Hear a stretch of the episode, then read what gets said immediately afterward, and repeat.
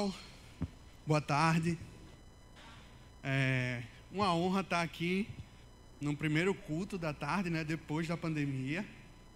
Eu acho que eu entendia de Rodrigo. Rodrigo, ele prefere o culto da manhã. E aí disse: "Vou botar George lá no primeiro culto da tarde". Que aí a galera vai dizer: "Não, Rodrigo, volta para amanhã mesmo, melhor". é, Rodrigo está viajando, né? Ele está altas conferências lá, jantar com a galera, isso pô, tá massa, Rodrigo. Mas só pelo, pelo naipe da galera lá nas conferências, eu sei que vai vir coisa boa por aí. É, meu nome é George, tá? Para quem não me conhece. É, tava conversando até com a galera agora há pouco, que assim, eu já tô, já vai fazer um ano que eu tô aqui na Mosaico e eu tô vendo gente pela primeira vez hoje. Que a pandemia deu esse, né? Você chega, ah, tá chegando agora, pessoa, não, dois anos que eu tô aqui. É, então, meu nome é George, sou casado com Ingrid, tá ali, aquela menina linda ali. É, e a gente está aqui no meio de uma série sobre o livro de Ruth. A gente está abordando vários temas e se aprofundando cada vez mais nesse livro. É um livro curto, um livro que tem quatro capítulos e que a gente topou esse desafio aí junto com o Rodrigo de tentar extrair o máximo desse livro só dando um, um resumo assim, é, é a história lá de Noemi, ela tem o marido dela, os dois filhos, eles saem da terra, os filhos se casam com duas moabitas, uma delas é Ruth. E na história que a gente vai ver hoje, é o momento onde morre, né, morreu o marido de Noemi, morreu os dois filhos dela, e ficam ali as três mulheres e Noemi decide voltar para a terra dela. É, e o tema de hoje vai ser Teu povo e teu Deus. Eu vou ler lá no livro de Ruth, capítulo 1, a partir do versículo 11 até o 18. Tá? Então, se você puder abrir aí, quem não, não abriu, não trouxe, vai ter no telão também. Ruth 1, do, de 11 ao 18.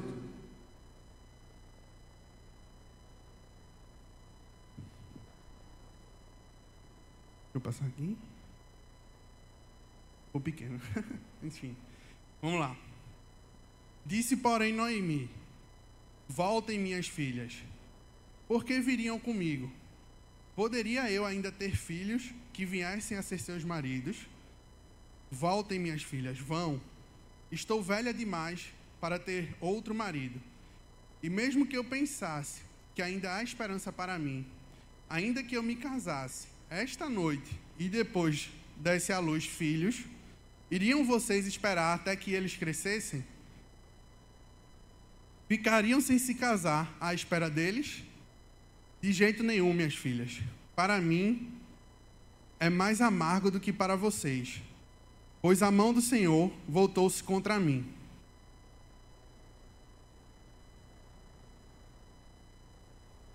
Elas então começaram a chorar bem alto de novo. Depois Orfa deu um beijo de despedida em sua sogra, mas Ruth ficou com ela. Então Noemi aconselhou: Veja, sua cocunhada está voltando para o seu povo e para o seu Deus. Volte com ela Ruth, porém, respondeu: Não insistas comigo que te deixe e não mais a acompanhe. Aonde fores, irei. Aonde ficares, ficarei. O teu povo será o meu povo, e o teu Deus será o meu Deus. Onde morreres, morrerei, e ali serei sepultada. Que o Senhor me castigue com todo o rigor, se outra coisa que não a morte me separar de ti. Quando Noemi viu que Ruth estava de fato decidido acompanhá-la, não insistiu mais. É, antes da gente começar, eu queria fazer uma oração. Meu Deus, Pai, obrigado, Paizinho, obrigado por estar aqui, obrigado por essa oportunidade, Pai, de estar compartilhando, Deus, o que Tu tens para a gente, a Tua palavra, Pai. Sonda meu coração aqui, Pai, que tudo que seja dito aqui, tudo que seja falado aqui, seja da tua vontade, Pai. Se tem algo que eu coloquei aqui que não seja para ser dito, ou se algo que eu não coloquei e tenha que ser dito, Pai, eu, eu te peço nesse momento, Senhor, que o Senhor guie cada palavra minha aqui. E eu te peço já agradecendo, sabendo que tu vai guiar, Pai, a tua igreja e o teu corpo com os teus ensinamentos, Pai. É isso que eu te peço e agradeço em nome de Jesus. Amém. É, tem, tem uma parada que eu gosto muito e são as sitcoms. Sitcom é tipo uma abreviação em inglês que quer dizer assim, comédia de situação. O que é isso? São as séries de comédia, a gente estava até conversando, a galera da comunicação aí. Houve divergências aí de qual série é boa ou não é, mas deixa isso para lá.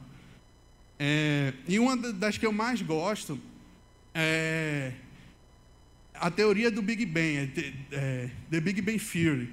E aí, que história é essa? São vários amigos, eles são cientistas, são nerds, é por isso que eu, que eu adoro essa série.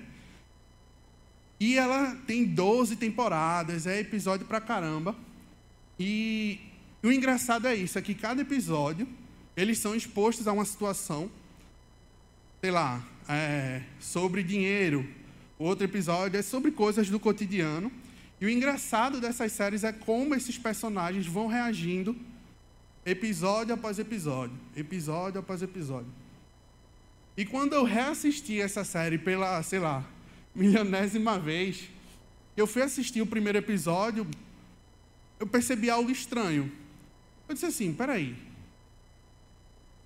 As atitudes que alguns personagens tinham na primeira temporada eram completamente diferentes das atitudes deles no final. Um exemplo assim bem básico, tipo, eles, eles mal se socializavam. Eles não sabiam como conversar com a galera. E lá na, na última temporada, tipo assim, tá todo mundo casado, com filho. E eu fiquei pensando assim, se uma pessoa assistir o primeiro episódio e o último, vai dizer assim, peraí, tem alguma coisa estranha aqui. Porque o mesmo personagem da primeira não tem nada a ver com as atitudes, com os pensamentos e com o que ele faz lá na última. Então a pessoa fica perdida. Peraí, não, não tem sentido. E quando eu li essa passagem, foi mais ou menos isso que eu senti. Porque o livro é um livro curto. E ele vai falando assim, ó, eles saíram da terra, foi, o marido morreu, tal, o outro morreu, o outro morreu, depois a outra está voltando, e e aí a mulher quis voltar com a sogra. Aí eu fiquei, não, peraí. Tem alguma coisa que eu não estou entendendo. Como assim? A pessoa acordou e disse assim, ah, vou ficar aqui com a minha sogra. Peraí. E aí a gente precisa entender que aí no caso, quando você assiste a série, você entende todo o contexto. Você sabe o que aconteceu episódio após episódio, que foi transformando aos pouquinhos aquele personagem. Então, se o personagem ele não se relacionava com outra pessoa, tem um dos personagens que ele não consegue falar com mulher. Um, ele tem isso lá, um trauma, ele não consegue falar. E vai, episódio após episódio, pouquinho a pouquinho, ele vai tendo experiências e aquilo ali no final ele consegue superar isso. E foi isso que deu estalo também na minha mente, assim, eu disse, espera aí, eu estou perdendo alguma coisa aqui nessa história. Tem algum contexto muito grande e eu não estou atento a isso. E para a gente entender isso, a gente precisa voltar um pouquinho, que é lá em Ruth 1,4. Ele diz assim: Eles se casaram com mulheres moabitas, ou seja, os filhos de Noemi, chamada Orfa e a outra Ruth, depois de terem morado lá por quase 10 anos. Eu disse: É aqui. É aqui que está o segredo aqui da série. Dessa série de Ruth, né? A gente perdeu aí 10 anos de temporada. É por isso que quando a gente lê isso na correria, sem prestar atenção, a gente estranha. Mas espera aí. Teve uma história. Teve algo que o texto ele não diz a gente como realmente foi, mas ele diz que se passaram 10 anos. Então imagina, a gente está falando de uma família que saiu de sua terra, que enfrentou tragédias, né? Família que viveu junto, que comeu junto, que chorou junto, que riram juntos. E aí, quando você para para pensar nesse dia a dia, sabe, nesse episódio após episódio que foi acontecendo, começa a fazer um pouco mais de sentido. Ruth olhar para alguém que ela conviveu durante 10 anos e provavelmente passou por muita coisa, discutiu, riu, comeu, e agora sim começa a fazer um pouco mais de sentido. Dela dizer assim: não, não insista, porque eu vou com você. Eu não sei se, se você tem é, um relacionamento assim de 10 anos com uma pessoa, seja amigo. Com, com pai e mãe é mais fácil, né? Você tem um relacionamento desde que você nasceu. Mas, por exemplo, eu e minha esposa, a gente não tem 10 anos de casado, mas a gente tem 10 anos juntos, no total. E eu sou completamente diferente do que eu era há 10 anos atrás. E aí você me pergunta, George, qual foi o dia que você mudou? Eu não sei. Eu não vou saber dizer. Ah, não, teve um dia que aconteceu. Não. É dia após dia, experiência após experiência, e esses relacionamentos eles vão moldando a gente, eles vão trazendo a gente até hoje, até essa data. E é isso que a gente precisa estar em mente quando a gente está lendo essa história de Ruth. Porque uma das coisas que provavelmente aconteceu é que, lembra, Noemi estava lá com o povo de Israel, tudo mais, saiu. E Ruth era de outro povo, os Moabitas. E nesses dez anos, imagina o quanto de cultura, o quanto de crença não entrou em conflito ali.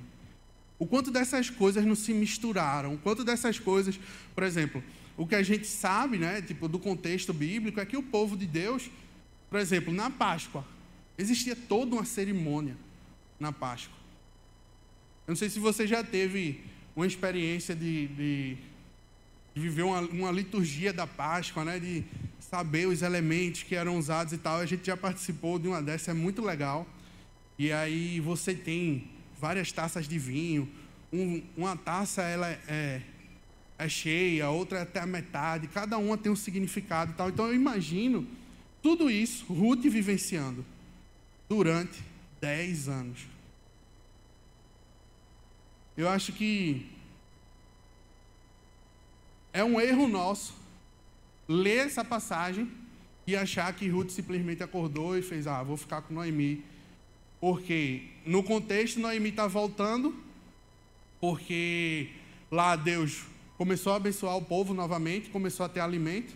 A gente poderia pensar assim: ah, Ruth está indo pelo pão, ela está indo para não passar fome. Mas não é bem isso. A gente precisa entender essa história toda. Então perceba, a história de Ruth, simplesmente, diz assim: ah, Ruth escolheu ficar com Noemi.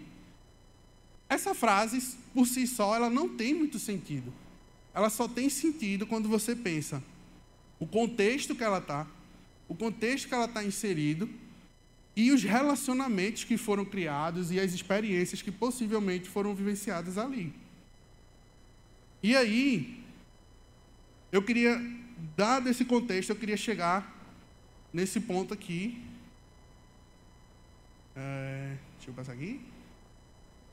Pronto. Que é exatamente a gente parar para pensar nisso, de tipo, o que, o que era esse povo de Deus? Quando Noemi diz aqui no texto que ela soube que o Senhor estava auxiliando o seu povo de novo. Quando a gente olha para o contexto do povo de Deus, isso significa uma coisa. Deus ia lá e dizia: Ó, oh, galera, vocês têm que ir por aqui. E aí o povo não fazia o que Deus pedia, não fazia a vontade de Deus, se desviava do caminho dele. E aí Deus se afastava, o povo sofria. E aí, quando o povo se arrependia e dizia assim: Deus, a gente está de volta, Deus abençoava.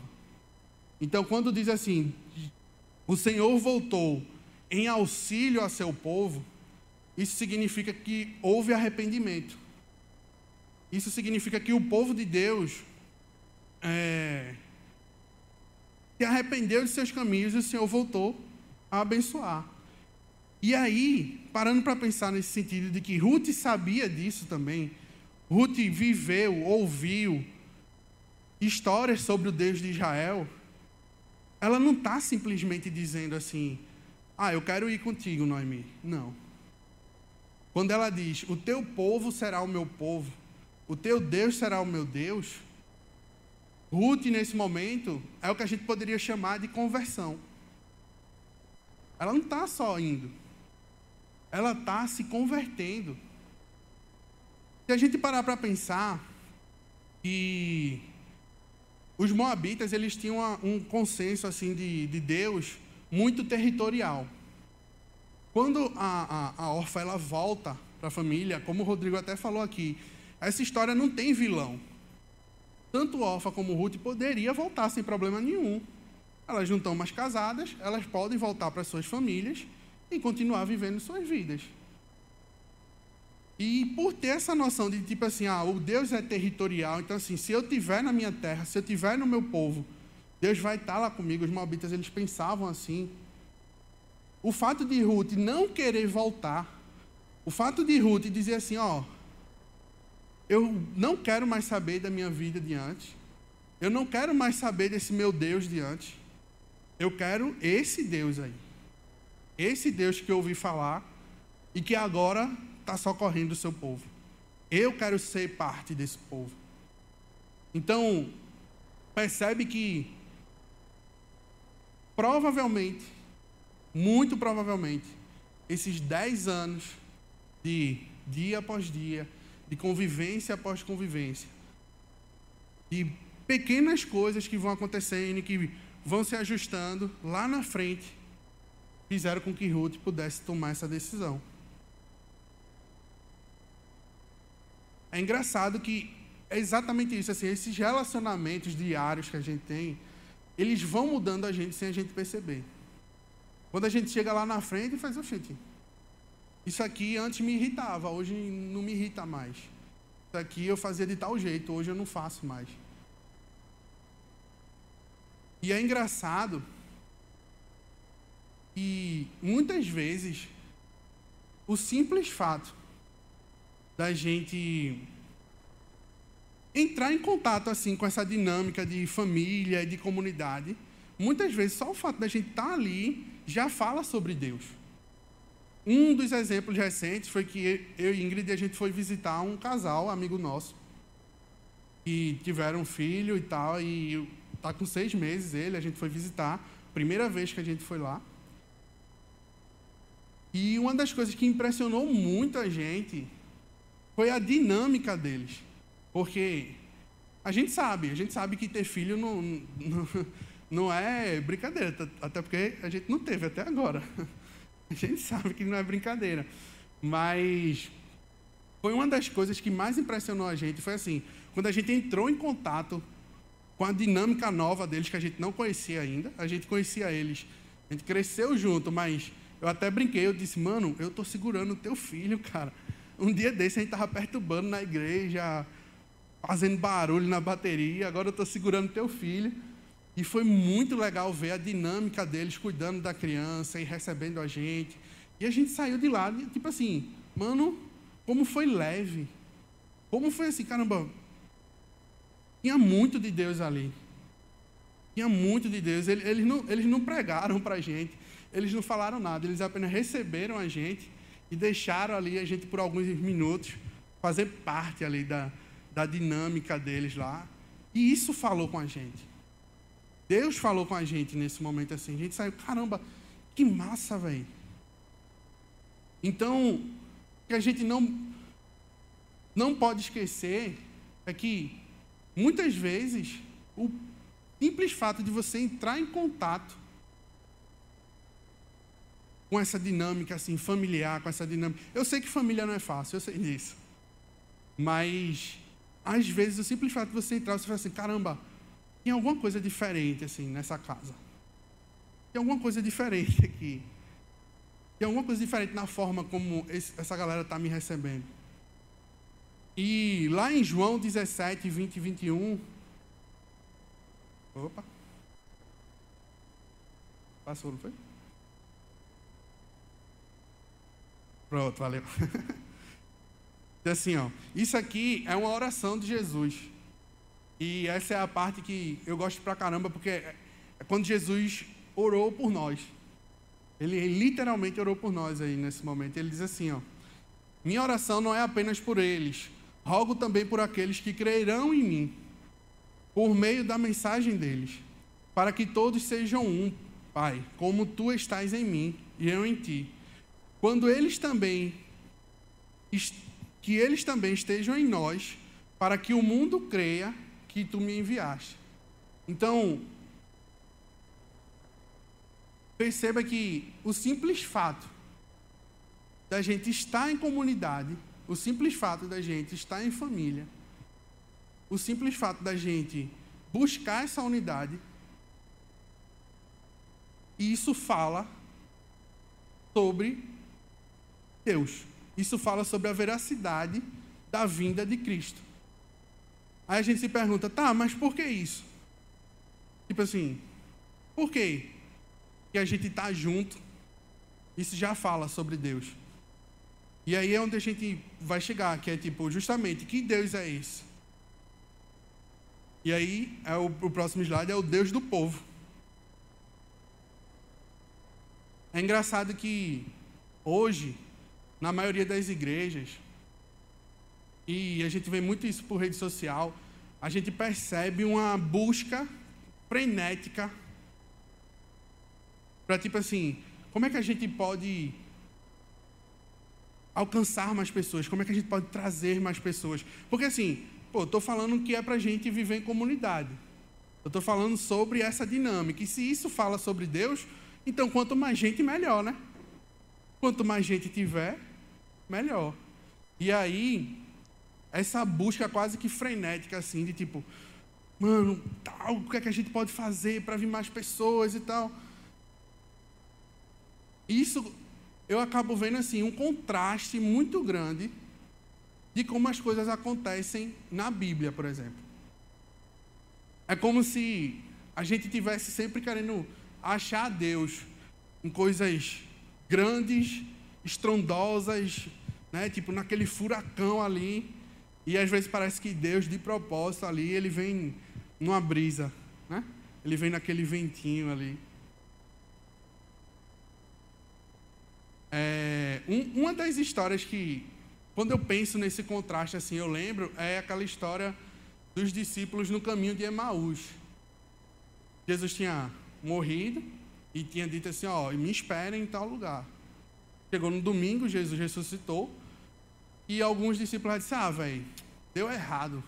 A doideira aí de Jesus deu errado, vamos embora. E quando eles estão na estrada, Jesus aparece para eles, mas eles não reconhecem Jesus. Eles começam. Aí Jesus faz. Jesus, eu acho que Jesus gostava de tirar onda. Ele chegou assim e falou assim: oh, o que é que está acontecendo aí? Que zoada é essa aí? Ah, galera, tu não soube não o que é que aconteceu e tal. O cara foi crucificado, enfim. E Jesus vai o caminho inteiro conversando. A Bíblia diz que Jesus começa a ensinar sobre Deus para essa galera e eles no caminho ficam assim: quem é esse cara que sabe tanto do, de Deus e tal? E os discípulos só vão reconhecer Jesus quando? Quando eles param lá no lugar, se sentam na mesa e vão repartir o pão. Quando Jesus reparte o pão, a Bíblia diz que os discípulos, Olha quem está aí, é Jesus. E, e, isso me lembra muito desse, desse contraste. Porque provavelmente aqueles discípulos estavam esperando Jesus voltar com a armadura super reluzente. E a verdade é que eles só conseguem reconhecer Jesus quando Jesus reparte o pão. Então, que Deus é esse? Que a gente realmente precisa de fazer conhecido. Que Deus é esse? Eu acho que é um Deus que é, é muito menos, não é sobre lotar templo, não é sobre lotar estádio, não é sobre isso.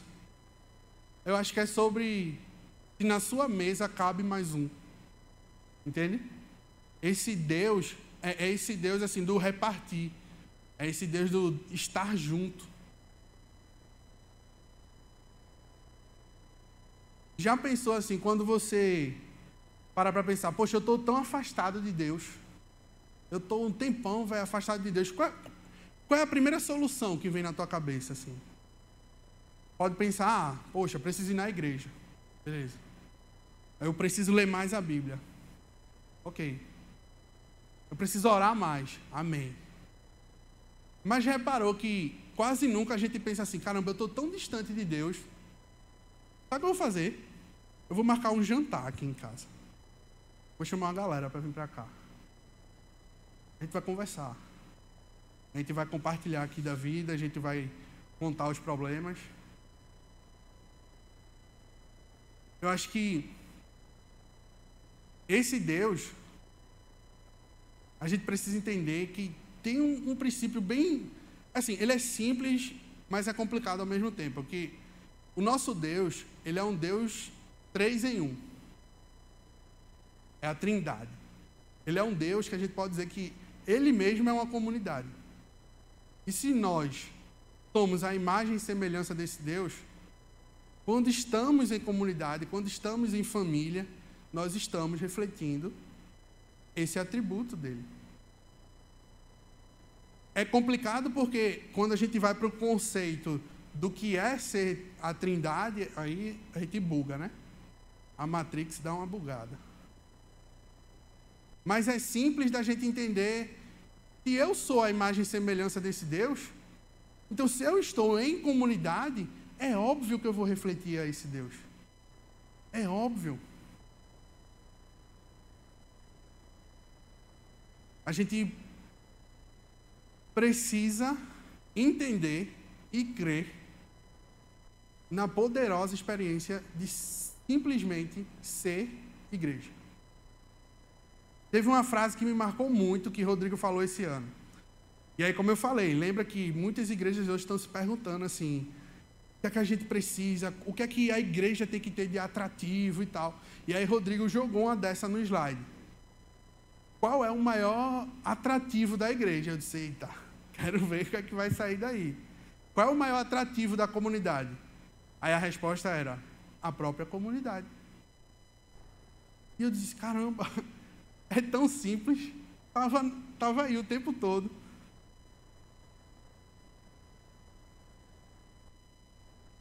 é, a própria exposição que as pessoas vão ter a uma comunidade, a própria exposição vai falar para elas de quem Deus é. Tem um tem um um provérbio africano que diz assim: é preciso uma vila inteira para se educar uma criança. E essa frase, assim, esse provérbio por si só, você passar horas viajando. E aí você entende, cara, o princípio é o mesmo.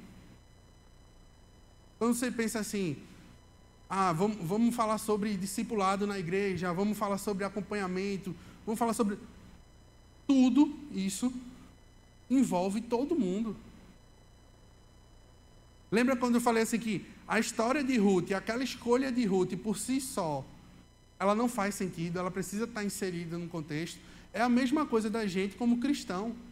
Não faz sentido eu ser cristão em mim mesmo. Eu só sou cristão porque existem outros cristãos. E é aí que a coisa começa a fazer sentido.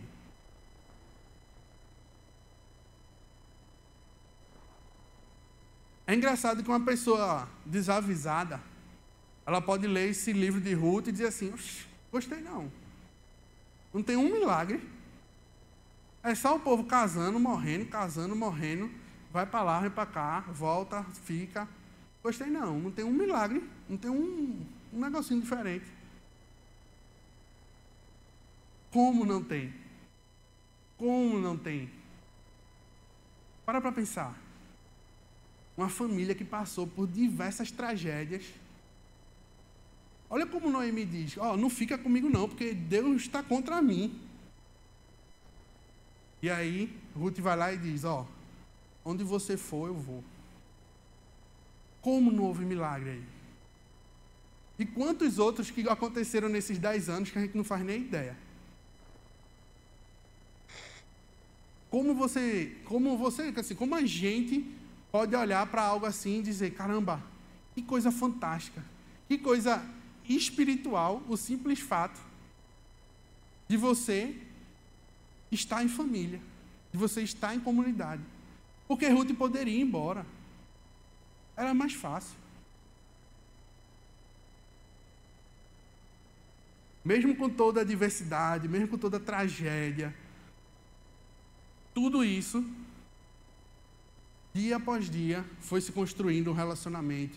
Dia após dia, foi se moldando até o ponto de dizer: não, eu quero esse Deus. Apesar de tudo que a gente viveu, é isso aí que eu quero. E aí, lá em Romanos 15, 5 ao 6, ele diz assim: ó, O Deus que concede perseverança e ânimo, dê a vocês um espírito de unidade, segundo Cristo Jesus, para que com um só coração e uma só voz vocês glorifiquem ao Deus e Pai do nosso Senhor Jesus Cristo. Isso aí só prova o que a gente tem falado aqui. O simples fato de estarmos em comunidade, em unidade, isso glorifica a Deus. Sendo que, sem querer dar spoiler do que vai acontecer aqui nos próximos domingos, mas tem uma parada muito massa que acontece nesse livro. Eu mesmo, quando eu li, eu fiquei uns, uns 30 segundos assim, de boca aberta. Eu disse: mentira que isso aconteceu. Porque você vai acompanhando toda a história, e aí lá no finalzinho, ele, ele é, vai dizendo assim: ah, Ruth, ela casou com, com Boaz e teve filho não sei o quê que esse cara teve, foi pai de não sei quem, e que esse não sei quem é pai de Davi. Eu disse, peraí, deixa eu ver se eu li direito aqui. Ruth, ela simplesmente entrou na genealogia de Jesus. Tipo assim, ela é da família de Jesus real, oficial mesmo. Não foi tipo, ah, é família, é primo, chega aí. Não. Ela realmente entrou. Mas eu fiquei me perguntando quando eu li isso assim, como é possível? Na moral, Vlad falou aqui semana passada da encrenca que era a, os moabitas, né? A origem deles, para quem não, não viu na semana passada, é, foi de um incesto. A filha se deitou lá com o pai e nasceu Moabe. E daí vem toda a história dos Moabitas e toda a rixa que tem com o povo de Deus e tudo mais. E aí você, peraí, peraí, eu, eu acho que eu li errado isso aqui. É que nem a, a gente. Eu reassisti essa semana o filme do Coringa, né? Eu vou tentar não dar spoiler, mas eu dei spoiler, a culpa foi sua, porque o filme é mais ou menos antigo. Mas tem aquela cena que ele percebe que as coisas era uma imaginação dele. Não tem aquela cena que você fica, meu Deus! Pronto, é isso que eu falo. Quem ficar curioso para assistir o filme, eu indico, é muito bom. Mas tem uma cena lá que você faz assim, meu irmão, mentira, mentira que era isso. Eu acompanhei o filme inteiro e, e simplesmente, e aí, agora? Foi essa, foi exatamente assim que eu fiquei quando eu disse, não, peraí, como é que uma Moabita é parente de Jesus. E aí, falando nesse contexto de família, de comunidade, eu me perguntei assim: como é que se entra numa família? Tem dois modos, né? Um modo natural? Todo mundo aqui né? já sabe, não tem criança não. Mas enfim, a maioria aqui já sabe como é o modo natural. Ou Adoção. Existe a adoção. O que é adoção? É quando você vai lá e, tipo, um casal chega e diz assim, ó, essa criança agora, ela faz parte da minha família. Ela pode não ter o mesmo sangue que eu, ela pode não ter as mesmas origens que eu, mas ela é da minha família. E é engraçado que é exatamente isso que acontece com Ruth. Como isso aconteceu, aí são cenas dos próximos capítulos. Mas para para pensar. Ruth, uma estrangeira, vista como pecadora, moabita, porém, foi totalmente aceita na família de Deus. Tão aceita que entrou para a genealogia. E se você parar para pensar mais um pouquinho, essa é a minha história. Essa é a sua história. Essa é a história de todo mundo. Estrangeiros, pecadores, não merecíamos nada, e graças a Jesus, hoje somos filhos. Eu. É eu ia dizer assim, eu sou torcedor do esporte, mas eu não posso dizer isso. Eu sou sofredor, né? Não tem como dizer que eu estou torcendo pelo esporte, não. Eu estou sofrendo, não é Vlad? Enfim. Há um tempo atrás, o esporte fez uma campanha. E o nome da campanha era Adote um Pequeno Torcedor. E essa campanha consistia em quê? Em incentivar a adoção tardia. O que é a adoção tardia? É quando a criança ali, adolescente, ela já está ali com seus 13, 14, 16 anos, e aí ela sabe que ela tem pouco tempo no orfanato, e ela sabe que o tempo dela ali de ficar totalmente desamparada está chegando. E o esporte fez uma campanha, ganhou até prêmio nessa campanha, de incentivar essa adoção com torcedores do esporte. E eu lembro quando fizeram um documentário mostrando as pessoas que realmente toparam a ideia e foram lá e adotaram. E é engraçado que um, o primeiro tabu que tem na nossa mente é tipo assim: ah, não vou adotar um, uma criança já mais velha, porque ela já vai vir com os traumas e, sabe, já vai vir com a personalidade, e, enfim. Documentário ele mostra que é exatamente o contrário. E esse documentário me mostrou algo que eu não, nunca tinha percebido, que era o ponto de vista de quem estava sendo adotado.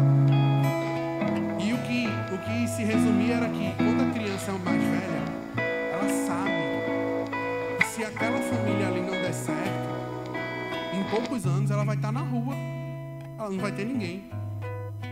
Então, a própria criança é a mais interessada. E é aquilo ali dê certo. E aí é exatamente isso. Se vocês quiserem procurar depois, tem a campanha Adote um Torcedor.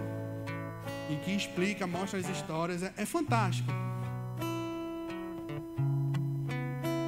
E isso é que é interessante da adoção. Porque, assim, ela não leva em consideração o passado da criança ou do adolescente, enfim, seja lá quem for ela não leva em consideração o passado dos pais. Só existe alguns sentimentos ali. O amor e a alegria de dizer assim: chegou mais um para a família aqui.